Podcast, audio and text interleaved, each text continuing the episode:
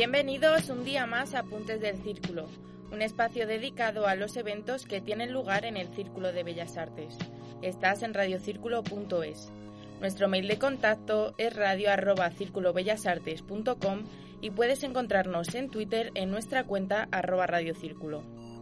En la dirección David Coello y Lidia Cañizares. Aquí comienza Apuntes del Círculo.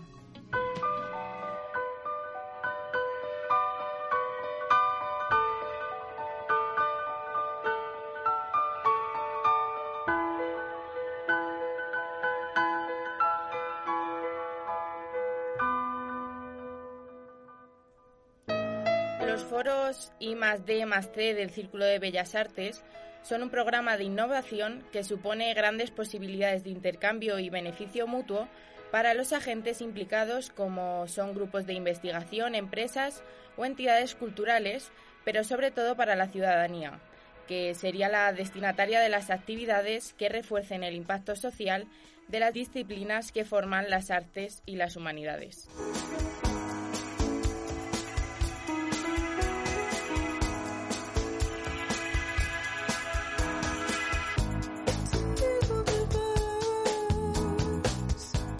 La conferencia titulada Los medios de comunicación en la era de la posverdad tuvo lugar el 24 de febrero de 2022 y se dedicó a los retos de la comunicación, una serie de análisis sobre conceptos como fake news o posverdad y sobre cómo se nos muestra la información hoy en día, los intereses que se esconden detrás, las nuevas prácticas periodísticas y el consumo y responsabilidad que tenemos como receptores de esas informaciones.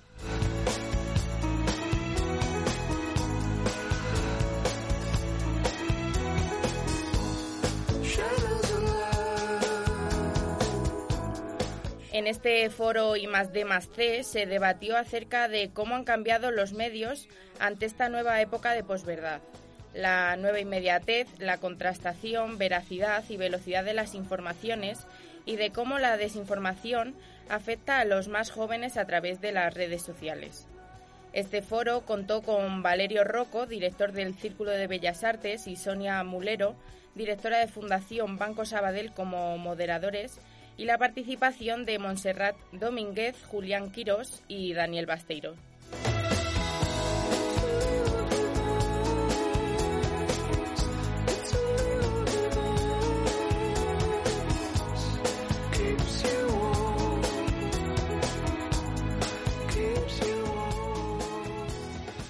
¿Cómo ha afectado o cómo es el trabajo concreto en una redacción de un medio como los vuestros en esta nueva, teóricamente, época de, la, historia de la comunicación. ¿Se verifican las noticias de manera distinta o más o menos se sigue teniendo el mismo procedimiento? ¿Hay una mayor inmediatez en el trabajo periodístico que quizá impide hacer historias de largo alcance por la competencia de las redes sociales?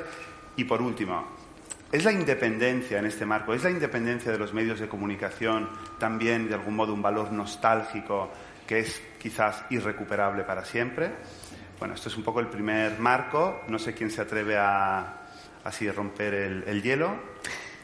Bueno, ya por proximidad, si quieres, empiezo. Bueno, muchas gracias al, Círculo, gracias Valerio, Sonia, por poner este, eh, este asunto que es tan importante, no solamente para los periodistas, pero claramente para los que nos consideramos parte de una sociedad que queremos más sana. Y algo que has dicho, Sonia, respecto a los jóvenes, creo que debemos centrarnos en algún, en algún momento porque.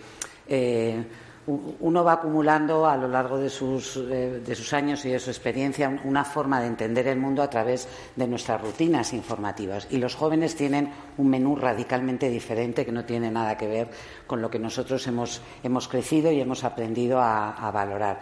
Pero eso es un, trabajo más allá de quejarse y de, y de llorar y de dónde están los jóvenes y por qué no nos quieren, es algo que nos afecta profundamente y obliga a un esfuerzo a todas las, eh, las redacciones para, para llegar y para, y para captar a los más jóvenes de, hoy que tendrán que tomar responsabilidades sobre su vida y sobre la sociedad en muy poco tiempo, pero luego si quieres hablamos de eso. Las redacciones eh, han cambiado a raíz de la aparición de, Internet de una manera brutal. Siempre ha habido medios, la radio es uno de ellos, que informaba de forma eh, más inmediata, tú tenías los boletines, sabías que se interrumpía la, eh, la programación cuando era necesario, pero había un ritmo y una cadencia que no era la de los periódicos, que tenían un tiempo más pautado para trabajar sus textos, para buscar la información, para, eh, plantearlo, igual que las, eh, que las, televisiones.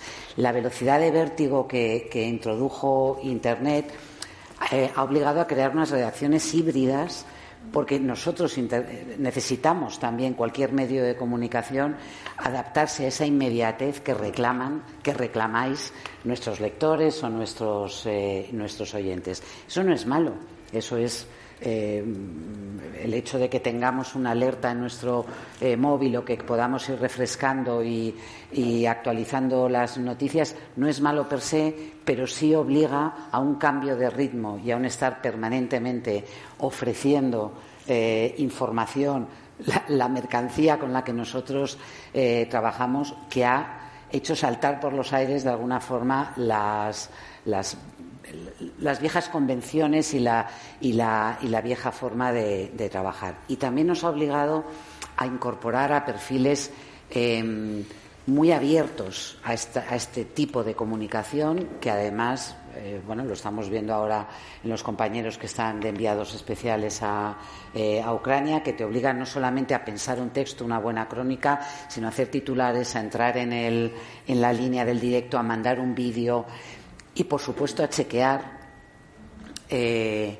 qué es lo que te llega por esas infinitas eh, fuentes de información ahora en la que se ha convertido la red. Muy valiosa, pero en la que hay que discriminar. El trabajo periodístico sigue siendo el mismo. Es decir, eh, buscar los hechos, no sé si la verdad, buscar el rigor a la hora de narrar lo que está ocurriendo, buscar las mejores fuentes, comprobar que la información que te pasen no esté manipulada y que no sea interesada y que no, eh, que no sea una eh, información de parte, equilibrar, buscar voces eh, plurales y con todo eso servir una información que nos parece útil para, para los lectores. Y eso es exactamente el mismo protocolo que una redacción seria sigue manteniendo antes de publicar eh, algo que ha corrido en redes o tal, porque hay herramientas también para chequear eh, si una imagen que nos dice que está ocurriendo en, Kiev es realmente en Kiev o ha sido en Albacete, o si alguien te está tratando de, eh, enviar información tóxica o te está tratando de colar un bulo. Es decir, el trabajo periodístico sigue siendo comprobar independientemente de dónde venga, la calidad de la información, porque al pasar por tu filtro le das un plus, una garantía, una calidad que es la que tus lectores, la que tus oyentes, la que tus espectadores esperan de ti. Esa es nuestra inmensa responsabilidad.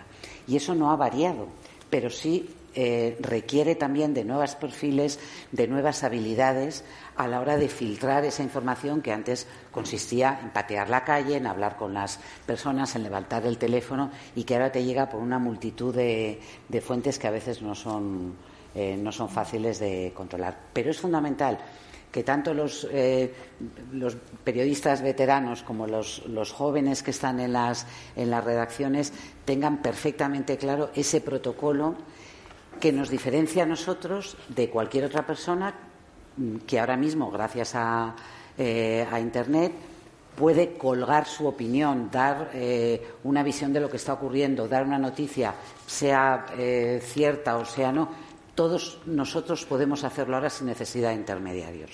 Pero si nos fiamos de los intermediarios, que somos los medios de comunicación, nosotros somos los garantes de que esa información sea de, calidad. Y en eso yo creo que no, pues ha variado. A ver cómo lo digo para no repetirme. Yo coincido exactamente con Montserrat en, en, las apreciaciones que hace. Así que a ver cómo lo digo para no reincidir un poco los argumentos. Eh, cuando yo soy de un pueblo, ¿vale? Eh, y cuando mi madre iba al mercado del pueblo a comprar el consumo del día, no volvía de casa, claro, iba y coincidía con vecinos y hablaban de las cosas que pasaban en el pueblo, fuera, de las cosas que pasaban en Madrid, y no volvía, se ha vuelto del mercado, pero no decía, eh, eh, vengo de informarme, porque había hablado con alguien, con el que estaba en la tienda con el vendedor. cuando ibas al bar del pueblo nadie, y se hablaba de todo, de todos los temas locales cercanos, No volvía a una casa y decir, vengo de informarme, ya, ya tengo la información de las cosas.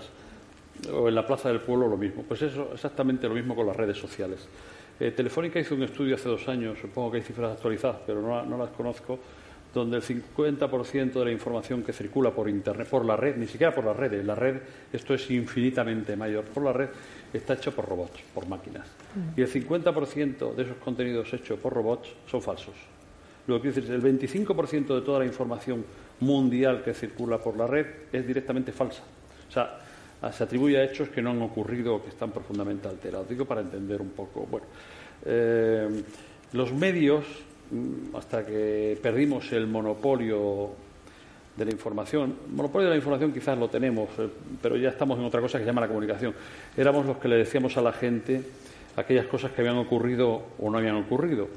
Y además le dábamos una carga opinativa o interpretativa en función del sesgo que tenemos naturalmente, porque los medios tienen sesgo y, y tienen errores, que es lo que yo siempre digo. Los medios, en general, la industria de medios, comete errores y tiene sesgo pero no fabrica noticias falsas, ¿eh? no hace campañas de noticias falsas eh, con vocación de engañar a la gente. Eh, llevamos una semana con una crisis en el Partido Popular y si leen el ABC y el País o oyen la cadena SER, pues seguramente no decimos exactamente lo mismo, pero los hechos son sustancialmente similares y sobre eso se hace una interpretación o hay una mirada. Eso es muy distinto a fabricar bulos. Digo esto porque es verdad que nosotros perdimos el monopolio de intermediación, más con la llegada de las redes sociales y Google que con la llegada de Internet. Eh, y, ahora nosotros no decidimos todo lo que la gente sabe porque ya lo sabe cuando queremos decírselo. Cuando queremos decir muchas cosas la gente. Ahora bien, hacemos dos cosas. Una, hay cosas que todavía la gente no sabe y se las decimos nosotros. Y también le decimos a la gente si aquello que sabe es verdad o no es verdad. Esas son las dos funciones que nos quedan y son importantísimas. Creo que aquí es donde hay que eh, movernos. Por, volver a la pregunta, pero por no repetirme, efectivamente, Internet, ¿qué es distinto Internet a las redes sociales? Y el tema de la independencia yo lo dejaría porque es una conversación propia, que si quieres la abordamos, pero dentro de todo esto mete mucho ruido. Eh, Internet ha provocado una aceleración brutal en los flujos y en los ritmos de trabajo. No digamos en los periódicos, una radio estaba acostumbrada a ser rápida. Un periódico teníamos 24 horas para hacer el periódico. Nos levantábamos a media mañana. Por la mañana íbamos tranquilamente a ver qué había pasado, a leer los otros periódicos. Nos íbamos a comer. Todo el mundo había leído tu periódico y te había leído tu artículo. Eso era. y por la tarde uno volvía tranquilamente en, una, en una intensidad ascendente, que era sobre todo muy fuerte entre las 7 de la tarde y las 11 de la noche. Salía el parto de cada día. Eso se ha roto. O sea, los periódicos hemos tenido que aprender a, unos flujos de trabajo que son incluso más intensos de lo que era la radio, trabajar, trabajar en tiempo real, trabajar en ritmo de televisión. Eh, es brutal. Haber aprendido eso, y estamos aprendiendo todavía, es brutal y más si mantienes una edición impresa, como es el caso de algunos que queremos mantener, lógicamente, porque te da más potencia. Entonces, ha habido una enorme aceleración, eso produce mucha confusión, los cambios son más rápidos de nuestra capacidad de adaptación, se genera mucho ruido y, por tanto, también se generan muchos más errores pero en el fondo intentamos efectivamente que siga siendo igual y mejor que peor lo hacemos. Es decir, verificamos las noticias, no damos lo primero que se nos ocurre o que alguien dice que puede ocurrir en, la reunión secreta, digo, la reunión cerrada entre casado y los varones. Eh, eh, tienes que esperar que una fuente te diga algo y tienes que confirmar lo otro. No, no se nos ocurre. No sale alguien por la calle y dice, el portero ha dicho esto y lo convierte. O sea, los medios intentamos mantener, y creo que en buena parte, la disciplina de los códigos lógicos por los que algo pasa de ser un rumor, una especulación, eh, e incluso aquello que decía García del rumor, la antesala de la noticia, a una noticia contrastada. Y muchas veces nos equivocamos. Yo digo, un periódico tiene 80 páginas diarias. Nos equivocamos hasta, hasta en el tiempo que hace en Ávila, como para no confundirnos en otras cosas. Pero el trabajo es el mismo. Ahora está ocurriendo una cosa, y ya termino, porque quizás estoy siendo un poco disperso, pero es verdad que estaba ocurriendo una cosa muy interesante. Eh, hace diez años teníamos mucho miedo a las redes sociales porque primero nos podían quitar el papel, luego ya se ha visto que no, porque degeneran, porque no hay garantías de que aquello que circula ah, sea cierto, incluso en el ámbito de la opinión. Pero tercero es que el, el flujo de tráfico que las redes sociales traen, no sé en vuestro caso, trae a los periódicos cada vez, a los medios, cada vez es más pequeño. es más pequeño. Se ha producido tal degradación en la discusión pública, puede ser que no les interese lo que publicamos, puede ser, pero yo tengo mucho más retorno de tráfico si mando una alerta que lo que estamos poniendo en las redes que cada vez supone menos de nuestro tráfico. Otra cosa son los agregadores, donde ahí sí tenemos una enorme dependencia. Y termino ya, por una reflexión que creo que es interesante. Cuando se habla de esto del periodismo, que pasa que en el fondo está esta cosa de si el periodismo está en crisis o no está en crisis. El periodismo no está en crisis bajo ningún concepto, el concepto de la función social del periodismo, pero objetivamente está en crisis el sistema de distribución de las noticias. Y eso afecta directamente a nuestra rentabilidad. Nosotros hacemos eh, contenidos que son intensamente reclamados y buscados. Tenemos que conseguir que nos paguen por ello, pero es otro tema. Pero es verdad que la mitad de nuestro tráfico de noticias no la controlamos nosotros, la controlan terceros, que ponen su regla, que básicamente es Google y los agregadores. Y antiguamente, como digo, también las redes, pero curiosamente, en el caso de ABC se puede decir, las redes, eh, habiendo crecido nuestro tráfico, no supone ahora más allá del 4%. Hace ocho años podía ser el 20 o el 25% de tu tráfico. O sea, que está habiendo una depuración. Esto que nos parece que ha llegado una cosa que cambia radicalmente, lo que está viendo es una evolución continua que no sabemos dónde nos lleva. Y ya las redes no suponen ni de lejos lo que supone. Y se pueden quedar como un espacio de discusión y debate y de contraste de ideas, a veces civilizados, casi nunca, normalmente a machetazo limpio, pero no, no están suponiendo, digamos, digamos, una fuga ah, de, de, nuestro sistema de noticias. Tenemos gente dedicada a las redes pero claramente están yendo a otra deriva, aparte de, y termino ya, que eh, las redes, especialmente Facebook, que ha sido gran monstruo, han decidido que lo que ya suponíamos que no le interesan las noticias y que ahora lo que hacen retuitean o remueven o recirculan, sería la expresión, pero recirculan aquellos contenidos que pagan. Es decir, que para que muevas tu contenido además tiene que pagarles. Bueno, pues para no saber qué decir después de Monse Domínguez, eh, Perdón. la verdad es que me lo has puesto un poco complicado, ¿no? Eh, un poco complicado y también los organizadores de este acto, ¿no? Escucho a Valerio hablar del marco epistemológico o a Juan Miguel de la eh, metafísica clásica y uno sabe que en esta casa se ama la filosofía, ¿no? pero después también escuché lo de la serpiente y Adán y Eva, ¿no? y a mí que que he crecido ya en un entorno eh, digital, pero, pero pues mm, con un gran peso de, la cultura eh, tradicional o analógica y, amándola también, eh, concluyo que quizás no debemos sentirnos tan especiales cuando hablamos de posverdad o fake news, porque como decía Monse, la información se rige por un protocolo muy básico que hay que cumplir y las noticias falsas, interesadas, las ha habido eh, siempre, incluso eh, desde, el, desde el inicio de la historia, o al menos según nos las han contado. Eh, lo que sí es nuevo es evidentemente la aceleración que produce la tecnología y también, y también se han referido a ello los colegas. ¿no? Lo vemos en todo y no solo en los medios de comunicación, es que lo vemos en la política.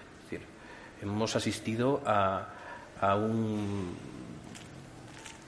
no sé cómo calificarlo todavía, la verdad, pero a un derribo de un líder o a una dimisión de un líder político en una semana, algo que no tiene precedentes en la historia de España, entre otras cosas, por muchas cosas, pero sobre todo por su rapidez. Los que recordamos la crisis del, del PSOE de hace unos años, sabemos que eso duró varias semanas y que había reuniones y que mañana será otro día y ya había redes sociales ya había Internet, ¿no? Con lo cual, esto va a más y a más. Eh, hay una, una expresión periodística eh, muy clásica, la de paren las máquinas, ¿no? que es que quizás tú lo sigas haciendo eh, de vez en cuando, eh, Julián, que se refiere a, bueno, paren la imprenta porque hay algo muy importante que tenemos que contar, pero que es muy importante de verdad, y, y, eso requiere incluso interrumpir un proceso técnico, pagar un sobrecoste también, que depende cómo vayas tú de tiempo, te puede desincentivar, digamos, y después llegar a, los kioscos con una versión actualizada. Vivimos en un tiempo de par en las máquinas absolutamente constante, ¿no? Y todo parece que es muy urgente y muy importante. Y cuando todo parece que es muy urgente y muy importante, es que probablemente no sea muy importante y probablemente no sea muy urgente, ¿no? Entonces, en eso vivimos y lo hemos visto eh, también esta semana, ¿no? Cuando surgían informaciones sobre el Partido Popular, eh, pues que nadie sabía muy bien dónde aparecían, ¿no? Y que en algunos medios pues aparecían firmadas por iniciales o, no aparecían firmadas. Ojo con eso, eh, cuando una información no va firmada, sobre todo en medios eh, serios e importantes, puede ser que hayan sucumbido un poquito a eh, cómo no lo llevamos, ¿no? Es decir, cómo puede ser que no te hayas enterado. Si lo dice fulanito tendrá que ser verdad. Y se produce un, efecto, de, bola de nieve que yo creo que es muy perjudicial. Y eso em, ocurre. Entonces, con los jóvenes no es solo el hecho de atraer más usuarios, no, es que ellos es su medio de alguna manera, ¿no? Esta mañana eh, comentaba una persona mm, de una universidad que están investigando TikTok con todo el peligro que tiene, pero es donde los jóvenes van a informarse, ¿no? Entonces, por eso yo os decía que vosotros sois el referente. ¿Cómo os acercáis a esos medios?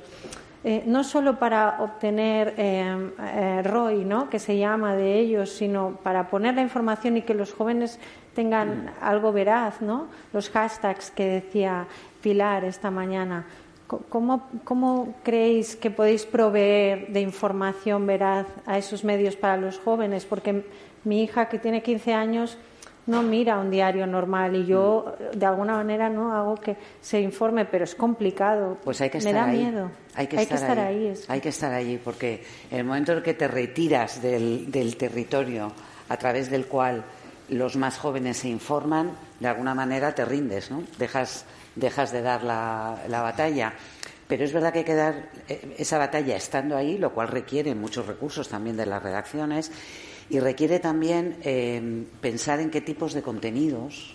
Ahora, por ejemplo, los jóvenes están muy preocupados por la salud mental, mm. no solamente porque lo han, porque han pasado igual que todos dos años eh, con consecuencias tremendas por culpa de la pandemia, sino porque en, una época además de crecimiento, de expansión, donde para ellos es más importante todavía la socialización, todo eso lo han visto, han visto sus alas coartadas. Y entonces se dan cuenta de que hay un debate público del que no se ha hablado en sus casas, no hablan en los colegios y necesitan información sobre, eh, sobre la ansiedad, sobre los sentimientos suicidas, sobre las pulsiones que les afectan.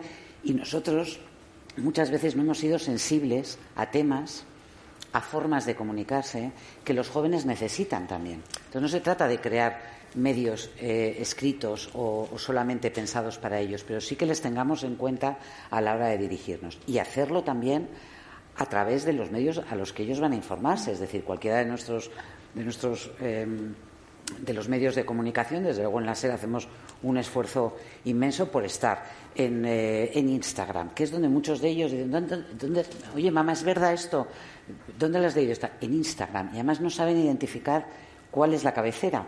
No saben si es un, eh, algo que viene de una amiga, pero como, como decías en tu, en tu pueblo, Julián, es que no es un problema de los más jóvenes. La principal vía de comunicación y vía de información para mucha gente es WhatsApp. Y WhatsApp ni siquiera es una red social, es una red de comunicación. Y lo hemos visto eh, como a través de WhatsApp, que tiene además el gran inconveniente de que te llega directo de gente de tu confianza, se transmite todo tipo de información, información valiosa para organizar en el grupo de, eh, padres del colegio, cómo lo recoges, información profundamente tóxica. Mm. Pero además te llega de alguien de tu círculo, más directo, por lo tanto tiene un plus de credibilidad, que es lo que nosotros nos hemos ido dejando a chorros por el, eh, por el camino, que la gente, y da igual que sean jóvenes o que sean mayores, porque la gente eh, de todas las edades es víctima también de ese tipo de, bulos. Yo he visto cosas perfectamente diseñadas para esto te lo, me lo envía una amiga mía que es enfermera y que está ahí tal. Y es un bulo, pero de, pero de arriba abajo, perfectamente diseñado para, parecer una, una información cercana que alguien de tu entorno te recomienda, y esto es auténtico, no es lo que te cuentan los medios. Los medios no leerás esto en los medios. ¿Por qué no lo leerás? Porque no es verdad. Entonces, es muy importante, primero, educar, educarnos a los que tenemos cierta edad, porque cada vez que tú además le das a compartir a una información de ese tipo, te conviertes en agente distribuidor de fakes, de bulos y de información tóxica, y eso es una responsabilidad que antes los ciudadanos no teníamos porque la teníamos los que cuando dabas al cierre de un periódico le dabas a publicar a, una noticia o ponías en antena, en radio, en televisión una información, pero ahora todos somos emisores también. Luego es una responsabilidad de jóvenes y de adultos eh, entender que la información que no está contrastada, eh, diseminarla, compartirla, darle a like, eh, pasarla, el pásalo, te convierte en un agente colaborador de la difusión de, bulos. Y para los más jóvenes yo creo que requiere un esfuerzo porque los medios de comunicación nos les, les ofrecemos en un lenguaje que sea asequible, que sea comprensible, que aborde también sus problemas y necesidades y que nos obligue también a, entrar en canales de comunicación que no eran los nuestros tradicionales o, habrá otros que se encarguen de ocupar de ese espacio. Claro, luego, eh, de todas formas, esto hay que ponerle un poco de perspectiva a la perspectiva que da el tiempo. Nos parece que los jóvenes han llegado a una cosa que es definitiva y es para siempre, pero en realidad ese sistema de informarse, que en realidad no es de informarse, es de interrelacionarse y la información es algo que va dentro de esa interrelación, pero ellos no entran en las redes sociales para informarse. Eso es una parte entran es para conectarse con los demás, ¿no? Y ahí va el añadido de ¿Cuánto tiene eso? ¿12 años? ¿13 años? ¿De qué año es Facebook? ¿Del 9? ¿Del 8? ¿O quizás anterior? No debe ser muy anterior. Anterior, 2006. 2006, 2007, sí. Va, 7, 17, 3. Pero bueno, su expansión llegó a partir del 9, por ahí. Estamos hablando de 12 años. Bueno, pues los jóvenes hacen eso desde hace 12 años justo cuando se crea. No sé cómo será dentro de 10 años. No digo, desde luego no vamos a volver a la situación previa, no quiero decir eso. Pero no sé cómo va a evolucionar la relación de los jóvenes de las comunidades con las redes sociales. No sé qué redes sociales habrá dentro de 8 o 10 años.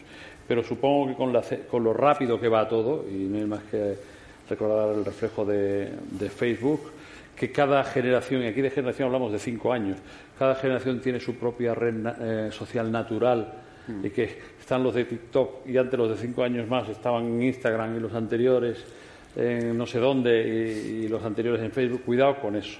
Dicho lo cual, eh, efectivamente tenemos un grave problema porque los, los jóvenes no van a los medios a informarse, sino que entran en las redes y aquello les cae, les llega y no saben muy bien de dónde, como tú decías, no saben muy bien entre otras cosas porque tienen un interés limitado por, los contenidos que hacemos y solo a, ciertas cosas que le llaman más la atención se paran, reparan y entonces, pues mira, quizás tenga que ser así.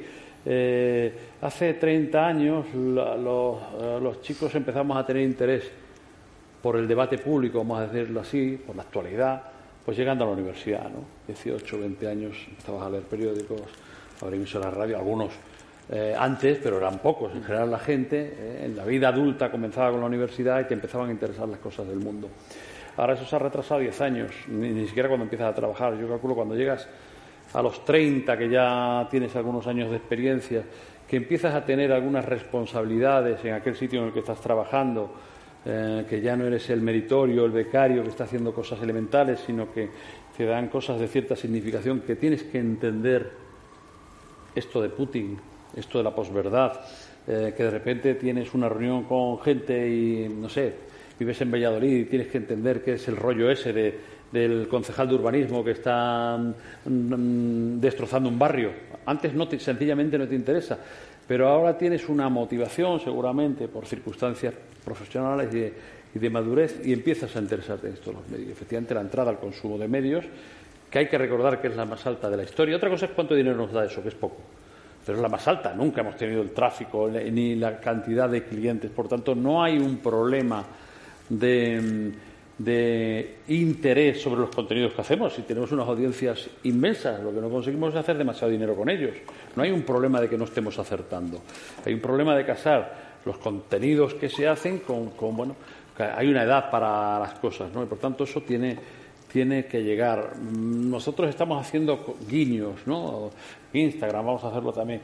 Pero en realidad lo haces más con una voluntad casi de marketing editorial que pensando que vas a conseguir capturar ahí un nicho de gente, sino que, bueno, que les empieza a sonar una cosa así que tiene 120 años, que se llama ABC, ¿eh? que, les empiece a sonar, que esté ahí, ¿eh? para que en la evolución natural de las cosas y de las personas y tal, llegue un momento en que eso no sea algo desconocido, pero de verdad no, no, no, no podemos. Y, otra cosa que apuntaba sobre los jóvenes, el tema del pago, que lo ha dicho Daniel y tal, no, porque es que gente no puede pagar. Todos los jóvenes tienen suscrito un montón de cosas.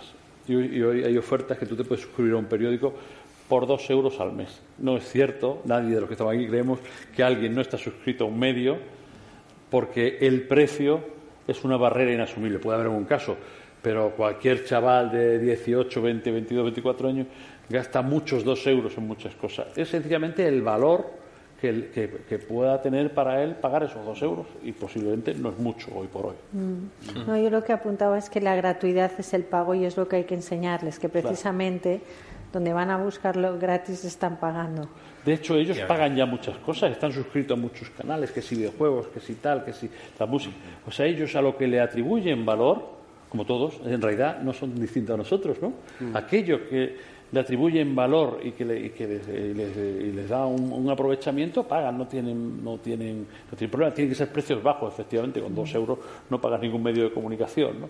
En, la, edición de papel de las provincias cuesta 500, de las provincias, perdón, de la directora de las provincias de ABC, eh, cuesta 450 euros al año, eso es pagar dinero pero dos euros al mes o diez euros al mes, según casos. Yo, yo sí que noto, estamos hablando de jóvenes adultos, ¿no? quiero decir, no estamos hablando de niños, porque eh, jóvenes que, pues eso, que empiezan a estudiar, que salen al mundo.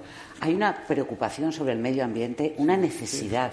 de que les contemos qué es lo que está pasando con el cambio climático, qué pueden hacer ellos, los cambios de pautas en los consumos sí que hay un interés, a lo mejor no en el artículo mm, de, si el, Congreso del, Partido Popular se va a hacer con estas reglas, no con nuestra agenda tradicional. Ellos siguen a los youtubers y a, los, eh, a los nuevos a las nuevas figuras de, estas plataformas, que nosotros los miramos con una cierta distancia, pero tienen una influencia, porque muchos de ellos hablan de política y hablan de, de política, de actualidad, de cosas tienen muchísima influencia y nosotros tenemos que estar allí. Es que no, no, no hay otra opción. Para la radio, por ejemplo, eh, eh, la radio, el, oyente de radio es maduro. Mis hijos no escuchan la radio, pero sí escuchan podcast. Mm.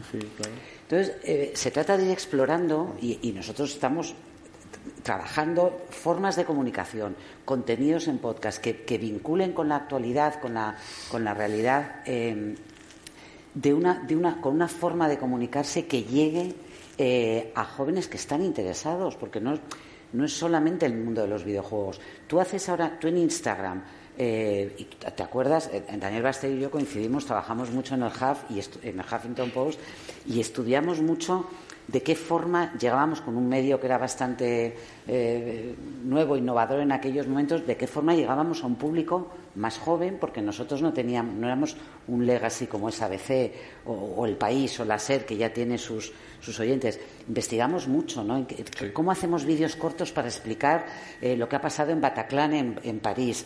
Eh, sí que hay tiene que haber un, cierto empuje a la hora de, experimentar con el, eh, con el lenguaje hasta dar la clave de cómo incorporamos a, nuevas audiencias, porque yo creo que forma parte de nuestro deber social ¿no? y cívico con los, con los más jóvenes. Ojo con eso, porque decir, es la, la pescadilla que se muerde la cola, ¿no? Eh, la juventud nos preocupa porque no nos lee y a lo mejor tiene que ser al revés, ¿no? Eh, que medios de comunicación eh, tradicionales o que llevan muchos años haciendo las cosas con algunas variaciones pero de la misma manera no conectan con una juventud que yo además estoy de acuerdo con Monse, ¿no? Eh, está muy preocupada por el cambio climático, está preocupada por la salud mental, está muy preocupada por las relaciones laborales, por la conciliación, por la maternidad. Es decir, son conversaciones políticas que están eh, en la calle y que interesan a la gente más joven. Eh, yo creo que tenemos una juventud, por ejemplo, muy solidaria. Eh, creo que hay muy buenos valores en la juventud actual, también fruto seguramente de 40 años de democracia, de educación, de instituciones, de algo que habrán hecho bien también los medios de comunicación. Pero ahora nos enfrentamos, yo creo que a un, a un momento con muchas incógnitas y es que los nacidos a principios de este siglo, ya en plena revolución digital, son mayores de edad. Entonces vamos a ver eh, cómo se comportan, eh, cómo de sensibles, lo estamos viendo ya, ¿no? Son, a, por ejemplo, las fake news, ¿no? Y eh, todo está en la infancia y, es muy importante la educación. Creo que para escucharme decir eso no habéis venido aquí porque puede ser la conclusión de casi cualquier mesa redonda. Pero yo os quiero señalar un, paralelismo, ¿no? Em, creo que la juventud española está muy sensibilizada, mucho más eh, que otras generaciones con la lucha contra la violencia de género. Yo creo que ese es un debate que está calando. Y sin embargo, entre algunas expertas y estudiosas hay preocupación por posibles involuciones que se pueden detectar en la infancia o en la juventud. Por ejemplo, cosas que han cambiado eh, y que pueden ser motivo de involución. El contacto con la pornografía. ¿No? Y cómo eso te afecta. ¿no? Cómo eso eh, te afecta en tu educación sexual cuando eres eh, joven, cuando eres niño o niña y sobre todo cuando eres niño en tu relación con las niñas y con tu imagen de la mujer. Eh, es ya un tópico, pero los directivos de Silicon Valley pues no quieren que sus hijos tengan móvil hasta que tengan 45 años. es decir, eh, que hay un aspecto de la educación que depende de los padres y también de los planes de estudio, del mismo modo que tenemos ahora entre las prioridades en las escuelas la educación en igualdad, tenemos que tener una educación para identificar qué es verdad, qué no lo es, qué identifica un contenido eh, bien trabajado eh, y de qué podemos fiarnos. Y eso es algo que también nos tiene que preocupar. Os quería preguntar por un tema clásico de la teoría de la comunicación y del periodismo, que es la diferencia entre información y opinión, ¿no? que es algo que en las grandes cabeceras clásicas, también en las radios, etcétera, ha estado siempre pues muy diferenciado, ¿no? Lo que decía ahora Monse, el boletín, y luego el programa de análisis, las columnas en los periódicos y, la noticia, ¿no? Eh, claro, las redes sociales en el fondo son un gran contenedor de, de opinión, ¿no? En el que de vez en cuando se mezcla alguna información. Y eso genera una aproximación distinta, los que somos consumidores de redes sociales y al mismo tiempo de medios Em, de medios tradicionales genera otra aproximación a los medios, ¿no? en el sentido de que muchas veces son los propios lectores los que buscan ese, llámalo, sensacionalismo, esa noticia tremenda, ¿no? esa, eh, ese titular que te haga con el clickbait ¿no? entrar dentro de la noticia. La pregunta es, frente a la competencia de algún modo de las redes sociales, ¿seguís siendo capaces de separar muy claramente información y opinión o existe la tentación de caer en, muy entre comillas, cierto sensacionalismo? ¿no? Empiezo yo. Bueno, eh, a ver, es un tema distinto al de, los, eh, de las noticias falsas, los bulos, ¿no? que yo creo que es peor, más grave. Este es otro debate entre la diferenciación entre información y opinión y tiene muchas esquinas también. ¿no? Es verdad que tradicionalmente era muy fácil sobre todo en casi los periódicos, porque se diferenciaba tipográficamente, una noticia se veía como era y la opinión era radicalmente eh, diferente, pero esto se va complicando. Llega un momento, hace años, que en realidad la información, la información más pura, más aséptica, es poco interesante y a veces aporta poco. El paro ha subido en 100.000 personas en enero solo así, esa, es una información pura, es un dato y tal, pero en realidad tiene muy poco valor porque eres incapaz, sí lo puedes comparar con el año anterior eh, o no, o con el mes anterior, pero ya en función de que lo compares con una cosa o con otra, o metas un experto a otro, ya le estás metiendo connotaciones, ¿no? Ya estás interpretando. Entonces, la información pura, la de agencia tal, es, es, muy aséptica, dice poco al lector y en realidad es poco, está poco enriquecida, con lo cual ahí todos hemos ido en los años introduciendo elementos de interpretación que empieza a hacer un poco más borrosa esa línea, que existe, por supuesto, existía. Yo, por ejemplo, creo, para mí, y hablo de la prensa escrita, papel o impresa, a mí, el género máximo para mí, en prensa escrita, que, creo que en lo audiovisual es la entrevista, la conversación, la prensa escrita es la crónica. La crónica es precisamente un híbrido de todo, de información, no te voy a decir qué opinión, pero sí interpretación, análisis, color, reporteo, me parece que es la cumbre, que, el mejor trabajo que podemos hacer sea eh, yendo a Ucrania o con lo que pasaba anoche en la puerta de Génova, es ese género de un periodista muy experto que por, partiendo de unos hechos muy determinados es capaz de hacer unas conexiones. Claro, esto es difícil ambiguo, en la medida en que se te va ya te corres demasiado a la, a la pura opinión, con lo cual eso sigue existiendo eh, con todas las bolsas de, ambigüedad que, se quiera. En el mundo digital es más difícil, porque el mundo digital estamos empezando, a, estamos conquistando el oeste todavía, estamos, somos pioneros empezando con unas fórmulas, cuando, cuando cruzaban con las carretas y tal, no sabemos cómo. Entonces estamos inventando sobre la marcha formatos, fórmulas planteamientos y nosotros tenemos mm, nosotros podemos establecer valores diferenciales, pero el público no los reconoce, porque, porque para reconocerlo tiene, tiene, que, tiene que ser aprendido. Entonces, ahí estamos en un terreno más ambiguo, pero, pero vuelvo a hacer, es más difícil diferenciar una pieza. La diferencia es el lector cuando lee, claro, sabe ante lo que está. Pero yo creo que sigue siendo un planteamiento radicalmente válido que debemos defenderlo, la separación de información y opinión, después de haber dicho todo esto. Sí, Valerio, hay un, yo diría un par de cosas aquí. La primera es que la opinión, sobre todo si es mala, es muy barata. Muy barata.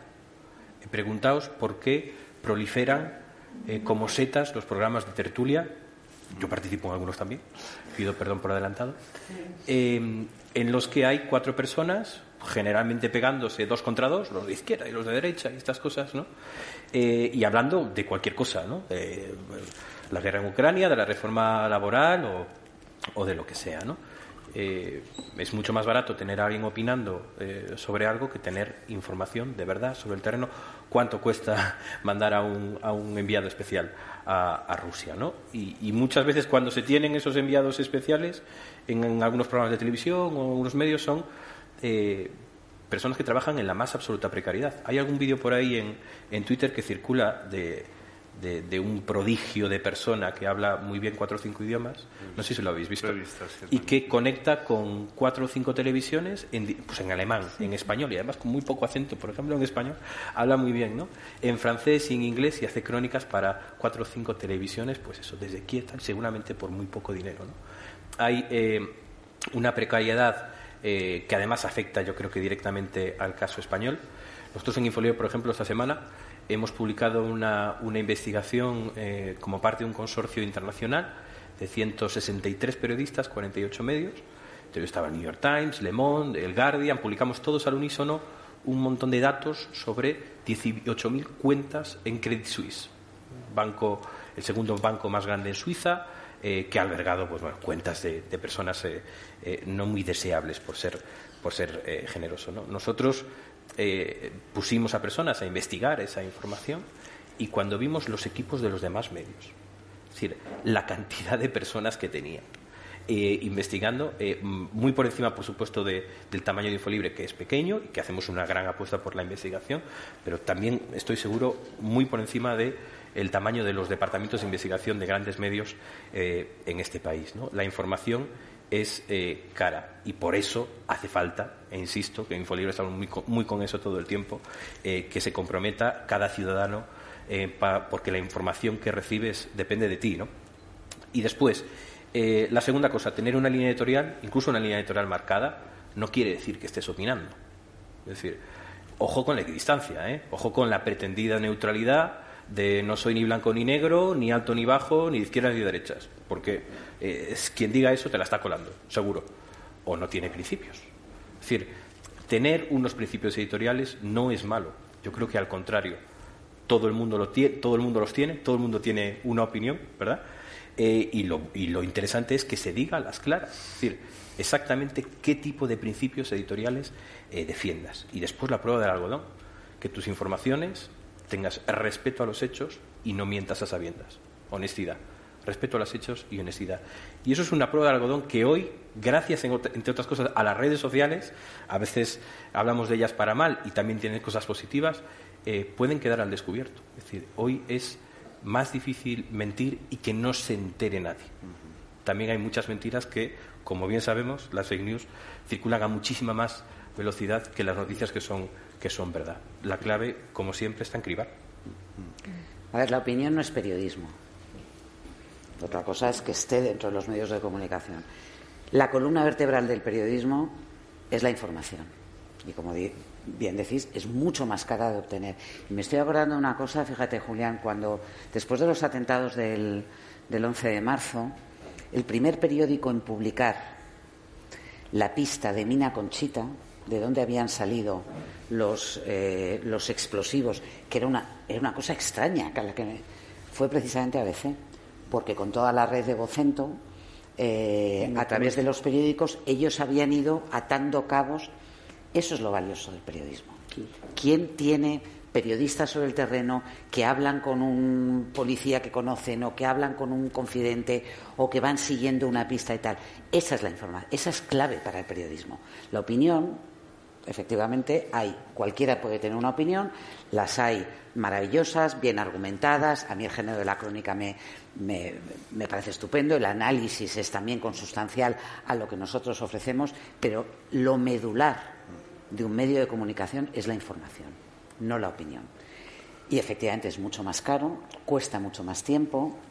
Precisamente por eso mantener una redacción que saque información, información contrastada, información de calidad, es mucho más caro que reunir a un grupo de gente que opina sobre lo que está, sobre lo que está, o que interpreta, que es perfectamente válido, que es muy valioso también y que además a todos nos, eh, nos interesa para tratar de interpretar los, los hechos pero la base fundamental de nuestro, de nuestro eh, oficio es la información. Obtener la información, eh, darle el contexto, contrastarla, porque sin eso no hay opinión, porque además tú no puedes tener una opinión basada en hechos falsos o en hechos que no están contrastados. Eso es pues lo que hace cualquiera, pues eso, en un mercado o a través de WhatsApp. Eso no tiene, ni siquiera tiene valor periodístico.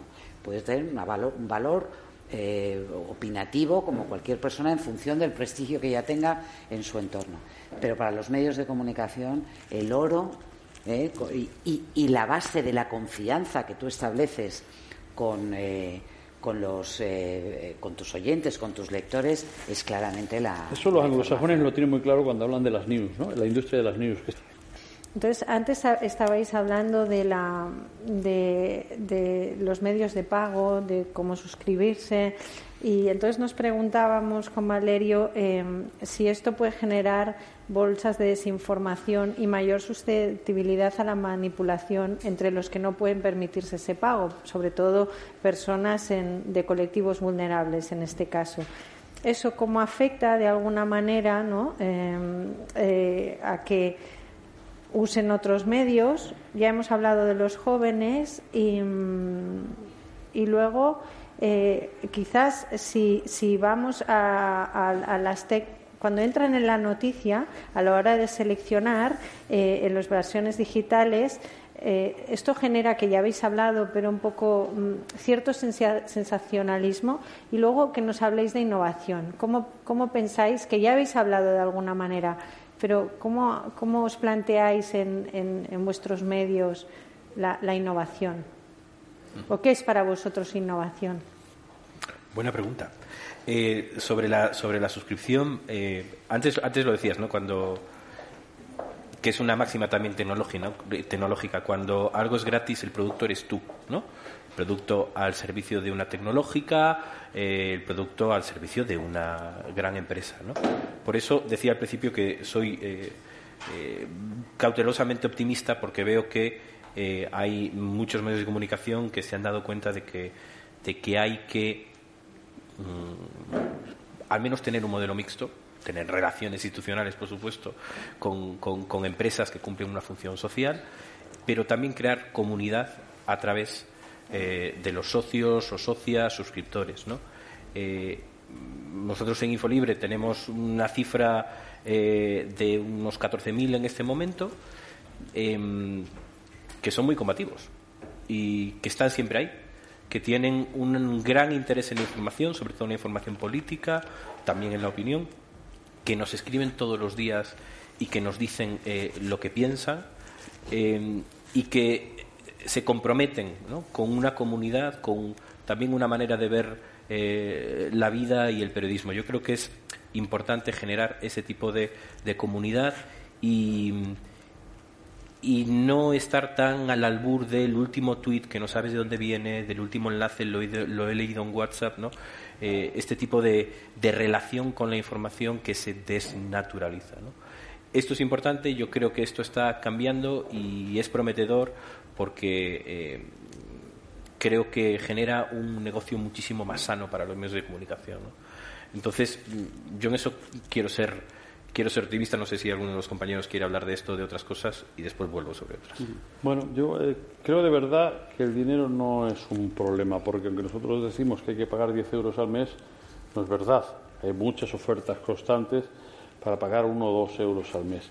Eh, y además los jóvenes saben saltarse esa barrera ah, perfectamente, eh, quitar cookies, hacer una cosa y la otra, hacer que si tuviera que Bueno, poder- quitar cookies es un arte. ¿eh? Yo, eh, lle- llevo Yo unos, no, llevo unos ellos- dos meses tratando de rechazar saben. todo. Y a veces para leer una información tengo que dar a, a- a 25 clics. Es decir, esto es un arte. O sea, ¿eh? por tanto, yo creo de verdad que el dinero es, que hay. Yo he estado suscrito, ahora al New York Times pago 8 euros al mes, pero he estado cuatro años pagando dólares. No recuerdo si uno o dos dólares a- al mes. Eh, eh, en fin, y podría haberme dado de baja y darme de alta para otro sitio para seguir pagándolo por tal. O sea, de verdad, si hay interés, hay eh, la cantidad de dinero es despreciable, incluso para un chico de 20 años, porque, gasta, porque estamos hablando de uno o dos. Y además sabe saltárselo. Y además, nosotros, yo comparto absolutamente el planteamiento del tema de los muros en los medios, pero cerramos una minoría. Nosotros cerramos el 25% de la información. Quiere decir que el 75% de la información está abierta. Verdad que ese 25% es el que más valor tiene, naturalmente. Que a lo mejor no son las mayores noticias, porque las noticias no las puedes cerrar porque te las copian todos los demás y tú tienes la noticia y las difunden los demás. O sea, precisamente la noticia no puedes cerrarla. O no puedes cerrar una encuesta, porque llegan otros y la encuesta que tú has pagado te la publican. Es aquello que tiene más valor, más contexto, aquellas piezas de... Bueno, en fin, es otra respuesta. Por tanto, no lo creo. Nuestro problema es de motivación, es decir, que realmente hay un, un interés muy bajo porque vengan a nosotros. Y con respecto a la innovación, necesitamos mucho la tecnología. Ha sido siempre así, claro. Eh, El periódico no tenía acceso al telégrafo, pues, pues, pues no, no tenía las noticias a tiempo. O sea, la tecnología siempre ha sido algo brutalmente importante en, en- en la, en la prensa. No, en la prensa no, en la radio, en la televisión. La tecnología en televisión ha sido brutal. Pero la- la- las mm, rotativas eran una barrera de entrada brutal. Hacía falta mucho dinero para comprar una rotativa y montarla, en fin. Y eso sigue siendo ahora importante. Dependemos no solo de que invertir en periodismo, eh, sino en tecnología. Yo en este momento, para mí, la innovación es, y quizás dentro de un año sea distinto, y hace dos años no es que tenemos que hacer mejores newsletters, que tenemos que hacerla, que tenemos que hacer más podcasts, que tenemos que hacerlo. Es, no es el, el qué, sino el cómo. Cómo innovo con tecnología, pero sobre todo con eh, prácticas de trabajo para atender mejor y más rápido, más eficiente a, los lectores. eh, y eso me implica cambiar sistemas de trabajo previos. O sea, es un tema de cultura, primero de aprenderlo, después de probarlo, verificarlo y volver a cambiar. O sea, realmente para mí la innovación ahora es absolutamente periodística. ¿Cómo lo tenemos que hacer? ¿Cómo lo tenemos que organizar? ¿Cuándo hay que trabajar? ¿Cuándo se empieza esto? ¿Quién coge el relevo? ¿Quién no puede coger el relevo? Es reaprender completamente los códigos de una redacción que trabaja en tiempos de periódico de 24 horas a trabajar como empezamos la conversación de esta tarde. Para mí esa es la innovación. Es la, la innovación es de flujos y rutinas de trabajo porque el criterio al final lo tenemos, el criterio todos sabemos lo que interesa eh, y, cómo hay que conseguir las noticias, pero cómo trabajamos para mí es eh, el enorme desafío y lo que llevo empeñado desde que llegué. Y no sé, a lo mejor dentro de dos años tengo esto resuelto que no creo y puedo pensar en otras cosas, pero para mí es eso, cómo lo hago, lo hacemos bien para competir en, en el mercado de las noticias en tiempo real con algo, con algo bueno, porque efectivamente se producen muchos errores. Tenemos más errores que antes, naturalmente. ¿Cómo no vamos a tener más errores que antes si, si estamos intentando contar la guerra casi antes de que lleguen las tropas y ya estamos. em, pero ese es, para mí el reto de la innovación es algo tan sencillo como sentarte con tus compañeros y decir, ¿esto lo tenemos que hacer así o no? ¿O cómo lo hacemos? Pensar. Pensar en la manera de trabajar. Fíjate, yo, yo creo que la época de la barra libre para todos eh, de Internet, que toda la información, todo lo que la gente había pagado siempre al ir al kiosco, en- claramente en lo que eran los medios escritos y que durante mucho tiempo tuvimos todos acceso, eso se ha acabado. Eh, pero no hay, hay yo he trabajado la mayoría de mi carrera profesional en televisión, en, en- en otros medios y ahora en la radio que ofrece información de calidad eh, eh, al oyente a cambio de publicidad, porque la publicidad sigue siendo una de las vías principales de sostenibilidad de los, eh, de los medios de comunicación. De hecho, todos los muros eh, de pago no son la única vía, que es muy difícil construir, vivir de, lo que pagan los, los lectores para construir, pero hay que explorarla, porque si no, no hay, no hay otras vías alternativas. Em, Entonces, en ese, en ese aspecto, eh, yo creo que la gente tiene acceso. Ojalá siga habiendo muchas cadenas SER ¿no? que puedan seguir ofreciendo información de calidad a gente que no puede pagarla o porque decías tú, te referías a gente que está en exclusión, que ni siquiera se puede permitir un, eh, una suscripción a un, a un, periódico, aunque eso debería convertirse en algo, pues lo que han hecho nuestros abuelos, nuestros padres toda la vida, pagar lo que pagaban para, para cuando iban al kiosco porque querían un plus más allá de la información eh, que veían allá. Y la, innovación, eh, en, el caso, en el caso de la, de la SER, es ver de qué forma somos capaces de, eh, de aprovechar esta ola. en un, después de unos tiempos en los que lo audiovisual y concretamente el vídeo se ha impuesto como la cultura predominante y claramente para las nuevas generaciones, pero también para, eh, para las demás y que nos ha exigido un esfuerzo también a la hora de, adaptarnos al, formato de, vídeo, eh, el, audio está ensanchando los horizontes de una forma que nunca habíamos pensado. La radio tiene un público mayor, como os comentaba, como os comentaba antes, y de repente gracias a la tecnología, nos acerca a, un público que demanda formatos diferentes, forma de contar. Ya no hablo solamente de información, que es lo que más nos importa, pero hablo de comunicación en el sentido más, eh, más amplio. Y eso es un territorio para nosotros de innovación en las temáticas, en las, en las formas de, de desarrollarlo, que es mucho más que la supervivencia de la, de la radio. Es una es una eclosión ¿no? y, una, y una auténtica revolución porque además te permite no estar pegado al aparato, libera tus ojos, tiene una capacidad de, penetración y de, y de proximidad lo que escuchamos, un plus de confianza y de credibilidad en las voces en las que tú depositas tu, eh, tu confianza, que junto con la radio tradicional, que yo creo que tiene un, un futuro también es, esplendoroso, es lo que más nos preocupa ahora, lo que más nos, nos intriga y el territorio en innovación, claramente, bueno, las empresas están como locas, todos quieren hacer podcast, todos quieren hacer branded content. Entonces, sí, porque se han, porque se han dado cuenta que es una, una vía de llegar a, a, nuevas audiencias, de audiencias clásicas, porque ahora todos nos descargamos los programas que no habíamos podido escuchar, con lo cual aquí, fuera de tu país, sin estar, igual que las televisiones, los chicos más jóvenes no, no ven la televisión a la hora a la que se programa la, la película o lo o el contenido que sea. Eso me parece un territorio que nosotros estamos obligados a, explorar sin perder nunca de vista que hay información de calidad y en el caso de la radio, en el caso de la SER, merece la pena seguir apostando por una, por una redacción potente que ofrezca una información que no tiene un coste para los, eh, para los ciudadanos. Para eso nosotros es, es un compromiso fundamental.